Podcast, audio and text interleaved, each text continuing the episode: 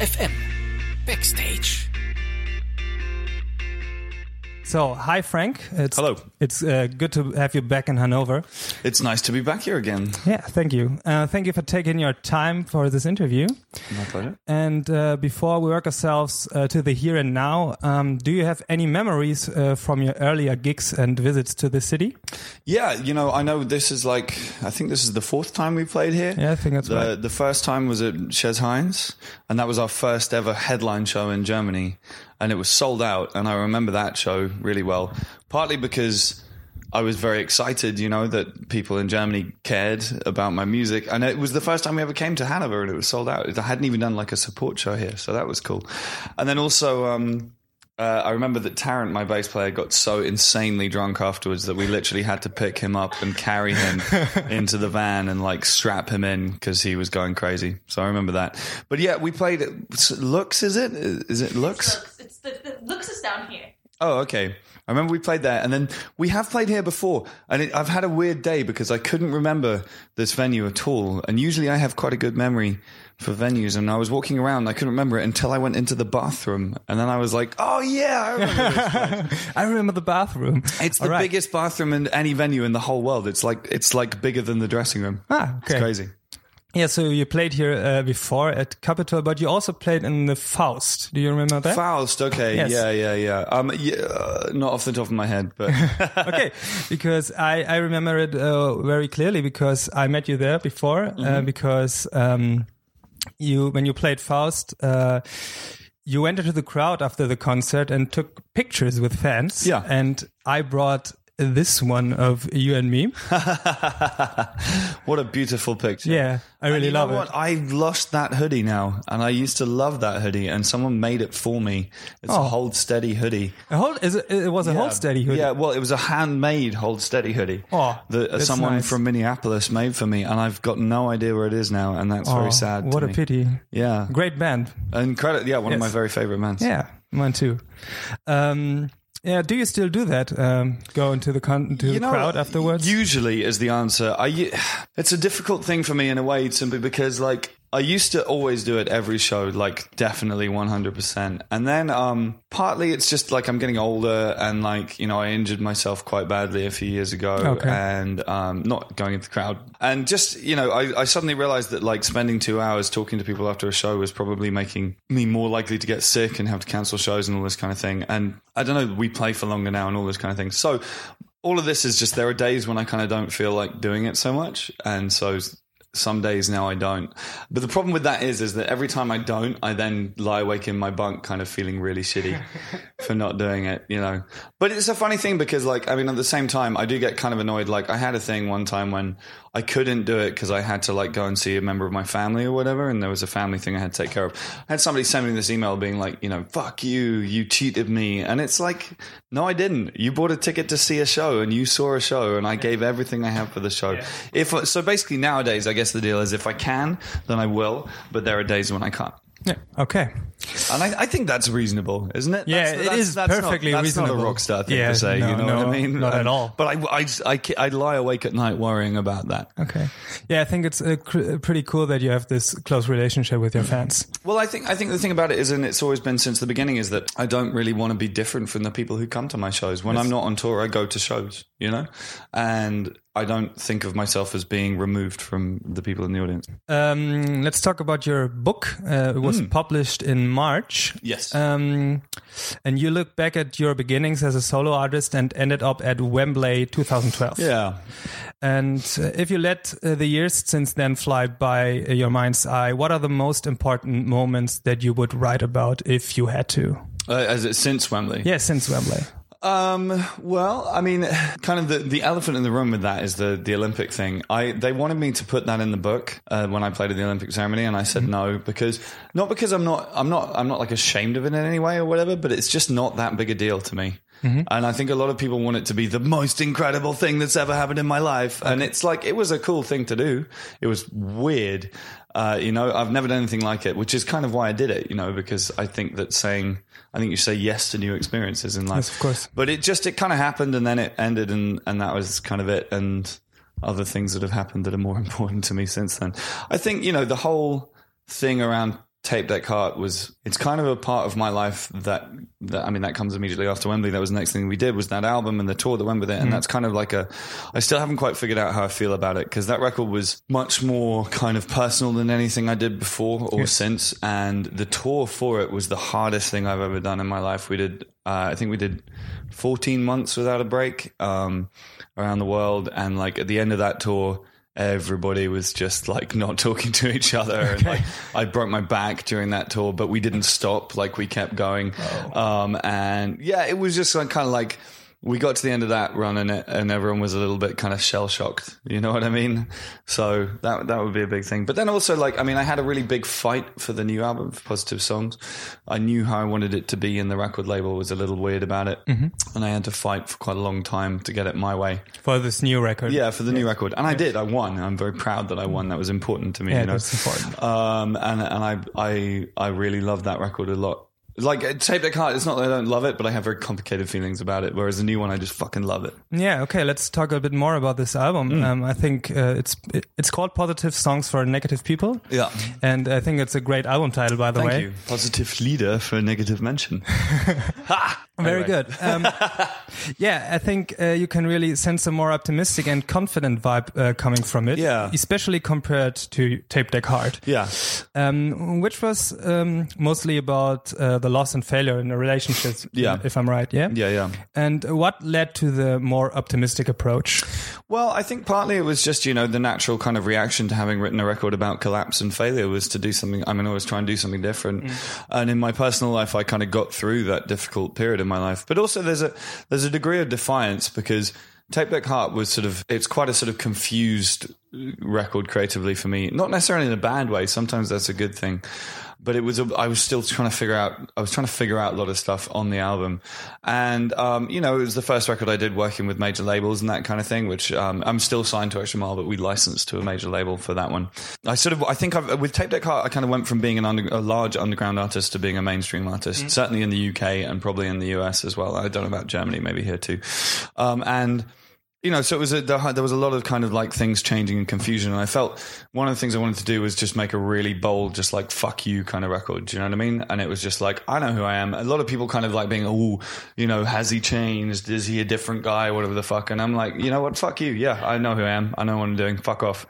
Like, you know, I don't have I don't have any second thoughts about it. You know, and I've and that was that was a and also kind of like also it's album six, and it was just like yeah, I'm still here. I still got shit to say. Like. You know, defiant, I think, is a word. Okay, yeah, sounds great. Um, I also think I can hear a strong Bruce Springsteen influence on this record, stronger than on the records before. Would you agree? Yeah, well, I mean, it's sort of it's difficult for me to be quite to be scientific about what Yeah. which influences come through where, but I'm certainly a huge fan, definitely. And like, this is a very much a positive songs is very much a, like a full band record, and the E Street Band has always been like a model for me for the band that I play with. Um, so yeah, I suppose yes, yes. Okay, great. Um, it's been a little more than five months since it's been released. yeah. Um, it's probably still a bit early to ask, but I'll do it nevertheless. Uh, looking back just now, how content are you with how it turned out and how people reacted to it? Um, I'm very content with how it turned out, um, and almost in a way that I'm finding quite difficult to deal with because usually the thing that drives me to make a new thing is the things that piss me off about the record that came before, and I'm really not that pissed off about anything with the new record right now. Um, the reception of this album has been an interesting one for me. I mean, on a kind of emotional level, I try not to give too much of a fuck what anyone thinks about what I do. I think it's important not to care very much. But I'm sort of intellectually interested. And it's funny because this has been my most successful record in America and in Germany. Well, in Europe generally, you know, it's been the biggest thing that I've done. We had like a high chart position, you know, we sold a lot of records. That's great. Um, in the UK, it was funny because I think I've definitely now reached a point where I'm, I can't be anybody's kind of like underground secret anymore. So instead, I've become the guy that the journalists want to like take shots at.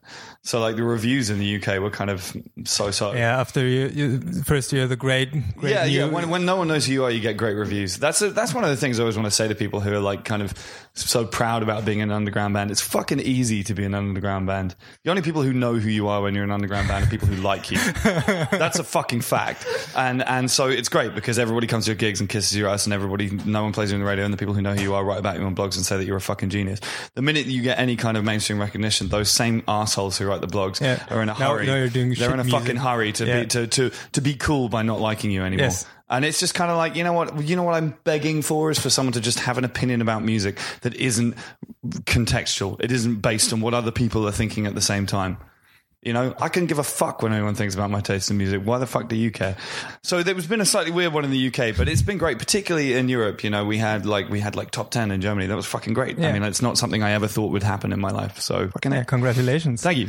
Let's talk uh, more about other music. Um, Hmm. I really enjoyed your side project. I don't know how to spell it. Mo- Mongelhorde. Mongelhorde, yes. Yeah, but the umlauts are like more of a kind of Motorhead type of vibe than actually like a pronunciation thing. ah, okay. Okay. Um, Mingleherd. are you going? Right, right? Did you say Mingleherd? yes.